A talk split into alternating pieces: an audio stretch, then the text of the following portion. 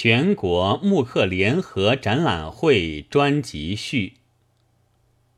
木刻的图画原是中国早先就有的东西，唐末的佛像、纸牌，以至后来的小说、绣像、启蒙小图，我们至今还能够看见实物，而且由此明白。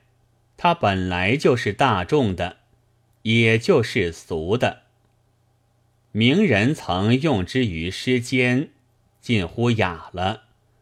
然而归结是有文人学士在他全体上用大笔一挥，证明了这其实不过是践踏。近五年来骤然兴起的木刻。虽然不能说和古文化无关，但绝不是藏中枯骨换了新装。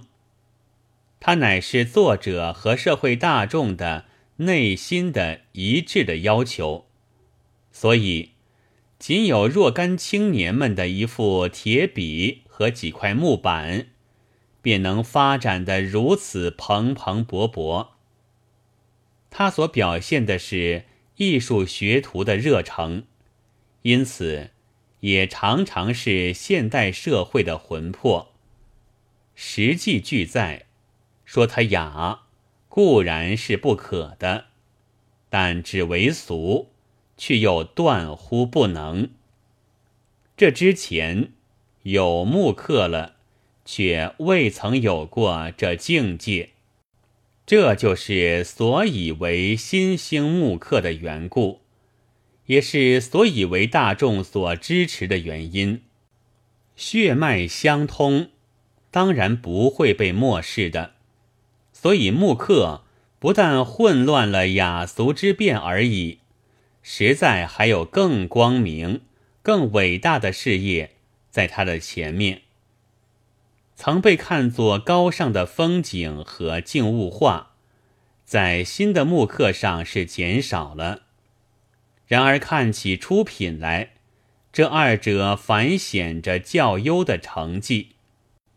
因为中国旧画两者最多，耳濡目染，不觉见其久经摄取的所长了。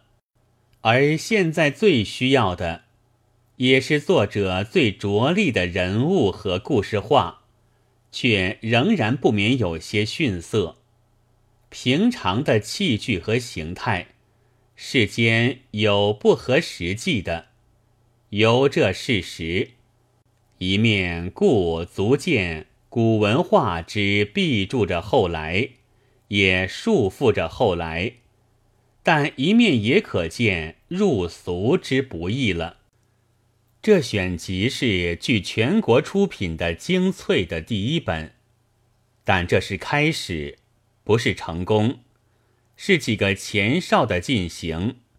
愿此后更有无尽的惊奇碧空的大队。一九三五年六月四日记。